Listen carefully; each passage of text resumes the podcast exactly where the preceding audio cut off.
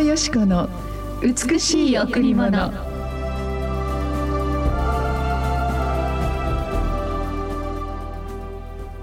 すると直ちに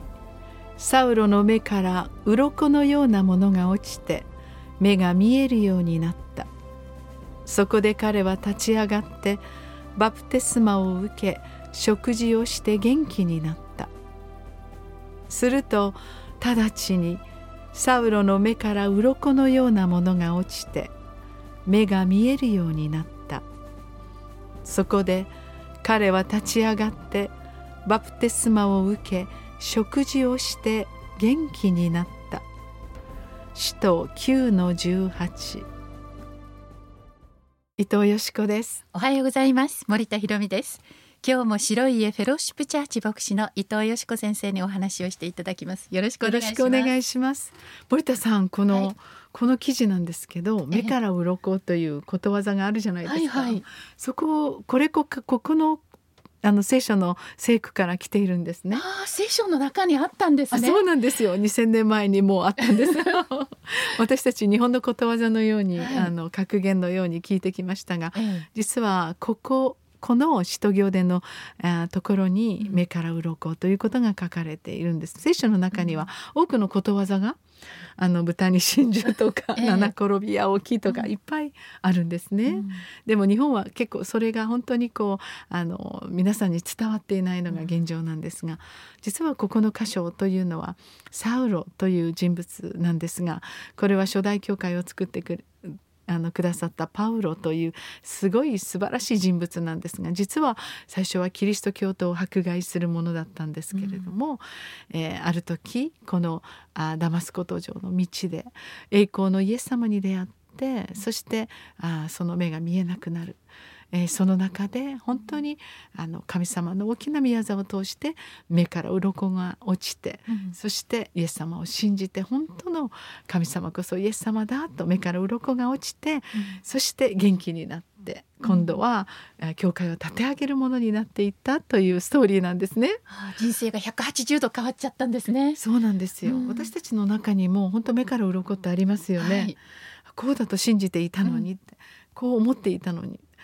実は違っていたんだって、えー、真理ってここにあるんだっていう目から鱗っていうのがある。その時によく使うものなんですが、うん、まさしくこのサウロという人物は目から鱗が起きて落ちてそして本当に迫害するものからイエス様を伝えるものになり、うん、今日全世界に教会をあ作るその礎となってくださった方なんですね。えー、私たちもやはり人生の中で目から鱗っていうのがある。で私たちが真理を求めていくということって本当に大事だなって、うん、やはりあの素晴らしいものを求めていく人たちっていうのはいつもいろいろなあの良いものに出会いますよね。でね。でもそれが変わらない真理であるのか、うん、いつも動いていくものなのか今はいいけどまたこれから悪くなっていくものなのか、うん、いつも変わっていくもの。いつも動いていくもの、うん、そしてそれは一時的なもので永遠ではない、うん、となると人間ってやはりどこに真理を見ていいかわからない。ある意味で人間社会には真理ってないのかな？などと思いますね、うん、しかしこのパウロは真理に出会ったんですね、決して変わらず決して動かずそして永遠のお方このイエス様に出会ってから目から鱗の人生が起きたということなんです。私もこのイエス様に出会って目から鱗でした。私も先生に伝えていただいて目から鱗でした。ねこんな幸せな人生が来るなんて、はい、私の人生暗かったとかっていうなんか歌がありましたけど本当 暗かったなって、えー、でも今は本当にこんな私ですけれども、うん、光り輝く愛の中に導き入れられて多くの人々に「大丈夫だよ」どんなことがあっても神様の愛の中に入れば大丈夫だよ、うん、必ず神様信じたら人生に光と喜びがやってくるよって言えるようになったんですね。そうですね、はい、私たちは本当にこの神様の真理に生きています。うん、この真理に生きる時にあ思わないことがあ起こってそして私たちの中にあこんなものはない方がいいなこんな過去があったななどということさえも、全部喜びと祝福に変えられていき、うん、かえってこの苦しみがあったから目から鱗。私は本当の真理の幸せを得ることができましたという方々が私たちの教会にいっぱいいます、はい。どうぞあなたが本当に本当に幸せになる道をしっかりと握っていただきたいと思いますそうねですね。はい。さあ今日も一曲お送りしましょう。はい。白家フェローシップチャーチでお届けします。私のイエス様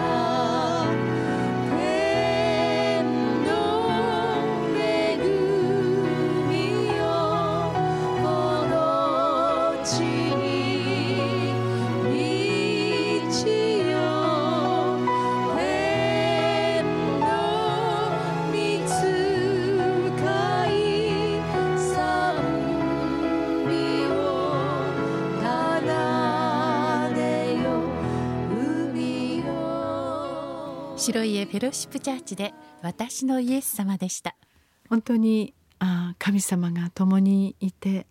そしてあのその朝を迎えその人生の折々神様が共にいてくださったと思う時にね森田さん、ああ私こういう人生を通してもっともっと教えられたな、こういうまあ今できるあの例えば私あの父がいなかったんですけれども、あの小さい時に亡くなってああなんて悲しい人生なんだろうと思ってたんですけど、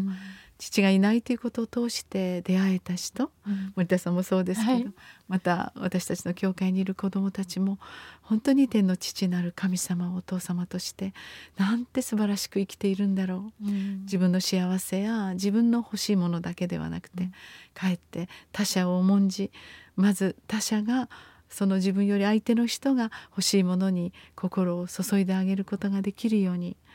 なったそれはやはり天の父なる神様の御言葉から教えられて、子どもたちがこんなに成長してでかえって私たちはその子どもたちから教えられるんですよね。すね。本当に、えー神様が私たちをどのように作ってくださったか、今一度私たちは考えてみましょう私たちが幸せになるために愛し合うために支え合うために私たちが本当に一致してそしてみんなの喜びと平和のためにあー分かち合うために私たちは作られました私たちは神の作品であって素晴らしい豊かな、えー賜物命にあふれているんですよねそうですね。愛する能力許す能力憐れむ能力がいっぱいあふれている私たちのその原点に帰りたいと思います。はい。さあ今日もこの後礼拝がございます。第一礼拝は9時から、第二礼拝は11時から、えーそして第三礼拝は土曜日の午後6時からです。子どもチャペルもあります。えーそして金曜日と土曜日は、えーカフェがオープンしています。12時から3時までのランチタイムの時間です。予約や詳しいお問い合わせは電話098-989の7627 97989の7627番にお問い合わせください。この番組はポッドキャストでもお聞きいただけます。イエス様は宗教ではありません。イエス様は私たちの救い主、助け主です。このイエス様と共に生きる時にあなたの心に光が愛が満ち溢れます。本当に今日も朝からイエス様の豊かな恵みがあなたの上に溢れますようにお祈りしています。ありがとうございました。